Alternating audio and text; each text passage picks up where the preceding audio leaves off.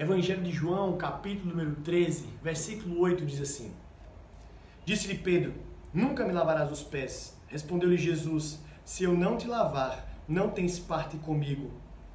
O texto que nós acabamos de ler faz parte da narrativa do capítulo 13 do Evangelho de João, onde Jesus está com seus discípulos em uma casa.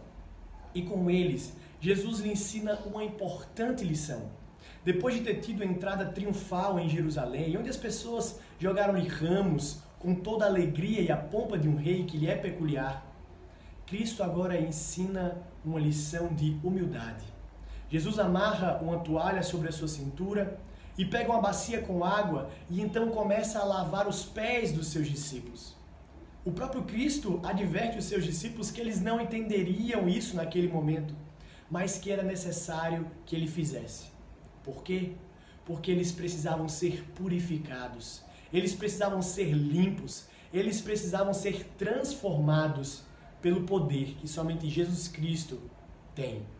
Pedro prontamente não quis atender o pedido de Jesus e Jesus lhe adverte: se eu não te lavar, você não vai ter parte comigo. Meus irmãos, em tempo de coronavírus, em que quando nós saímos das nossas casas para alguma atividade essencial e quando nós voltamos, precisamos trocar de roupa imediatamente, tomar um banho, passar álcool em gel, limpar todo o percurso que nós andamos na nossa casa. Nós estamos vivendo em um tempo em que a higienização ela é algo tão comentado. Jesus ensina que a purificação mais importante que o homem precisa ter é do seu coração. Em tempos como esse, nós nos atentamos para esse vírus tão pequeno, algo tão microscópio, mas nós, muitas vezes, somos desleixados e não estamos atentos com a importância da purificação que é necessária ser feito no nosso coração.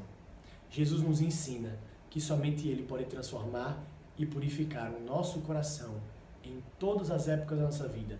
E somente assim nós teremos parte com Ele no reino dos céus.